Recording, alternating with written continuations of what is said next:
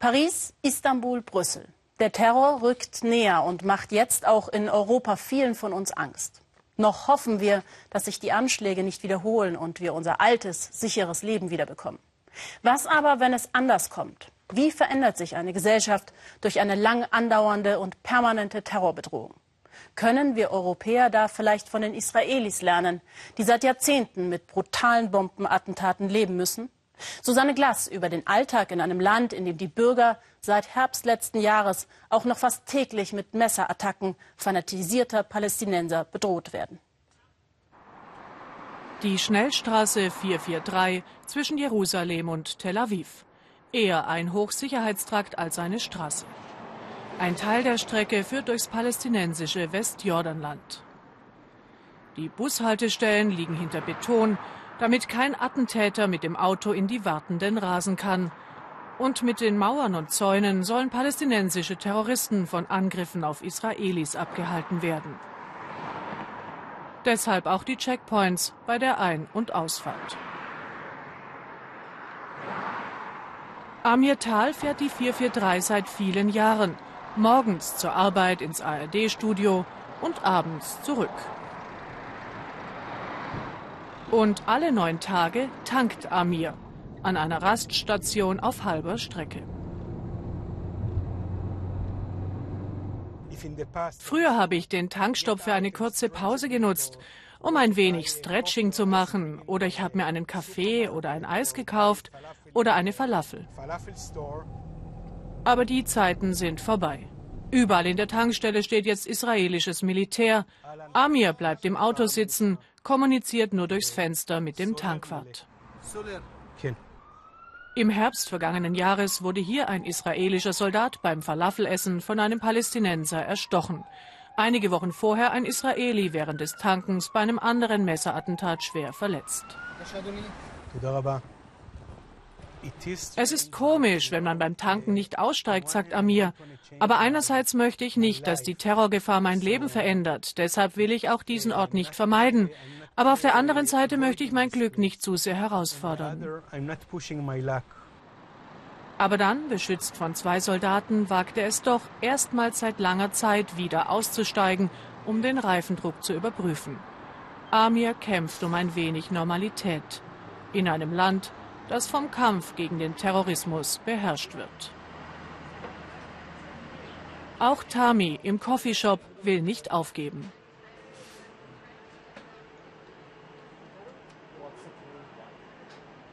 Ich glaube, wir Israelis haben zwei Qualitäten, die uns unter diesen Umständen nützlich sind. Erstens ein Kurzzeitgedächtnis, das hilft, Terrorattacken relativ schnell zu vergessen. Und zweitens haben wir gelernt, uns an die Bedrohung zu gewöhnen. Vergessen und gewöhnen, nicht alle können das. Und selbst diejenigen, die das schaffen, verändern sich. Bei der Telefonhotline für traumatisierte Opfer von Krieg und Terror klingeln die Telefone seit der jüngsten Gewaltwelle ständig. Viele Anrufer haben Angst, ihre Häuser zu verlassen. Ältere Kinder oder Jugendliche wollen plötzlich wieder im Bett ihrer Eltern schlafen. Eine weitere Auswirkung ist Aggressivität. Die Menschen sind unsicher, frustriert, gereizt, gewalttätiger. Das ist ein klares Warnsignal. Ein weiteres Thema ist die sogenannte Neutralisierung, wie hier das Erschießen von Attentätern genannt wird. Viele fragen, inwieweit Töten und Selbstjustiz erlaubt sind. Gerade ein großes Thema in der israelischen Gesellschaft. Eine Gesellschaft, die regelmäßig mit solchen Szenen konfrontiert ist. Ein Palästinenser sticht mit einem Messer auf Passanten ein bis er von einem Polizisten zuerst angeschossen, dann erschossen wird. Umstehende hatten den Polizisten aufgefordert, mach den Job richtig, erschieß den Typ. Genau dort, wo diese Messerattacke stattfand, hat Amichai Warter sein Geschäft. Der junge Familienvater bietet Stadttouren für Touristen an, auf Fahrrädern oder Segways. Seit den Messerattacken trägt er eine Waffe wie inzwischen immer mehr Zivilisten in Jerusalem. Man gewöhnt sich vielleicht an die Bedrohung, aber man akzeptiert sie nicht. Man kann doch nicht sagen, Leute sterben da und dort, das ist halt so. So also sieht Amichais Kampf um Normalität und ums wirtschaftliche Überleben aus. denn die Touristenzahlen sind massiv eingebrochen. Ich trage meine Waffe die ganze Zeit, um mich sicherer zu fühlen, sagt er. Er habe ja beim Militär den Umgang mit Waffen gelernt. Und es sei doch gut, wenn Zivilisten dabei helfen könnten, mit einem gezielten Schuss ein Attentat so rasch wie möglich zu beenden. Die Route seiner Touren hat er verändert, vermeidet die gefährlichsten Plätze. Die Veränderungen durch das Gefühl der Bedrohung sind überall zu spüren. Auch die Politik hat sich radikalisiert. Hardliner bestimmen immer mehr, wo es langgeht. Und nicht nur die Touristen bleiben weg, auch die Israelis bleiben zu Hause. Im früher so beliebten und überfüllten Ausgehviertel von Jerusalem bekommt man mittlerweile jederzeit einen Tisch. Die Wirtin Daniela Lehrer hat bei einem Bombenattentat 2002 ihre Schwester verloren. Es ist eine Entscheidung, nicht ängstlich zu sein. Man kann nicht ständig in Angst leben. Es kann überall passieren. Ich könnte in Urlaub gehen, eine wundervolle Zeit in Paris oder in Brüssel haben und dann passiert es dort. Natürlich habe ich Albträume. Ständig träume ich von meiner Schwester. Aber ich habe eine Technik entwickelt, aus diesen Träumen aufzuwachen.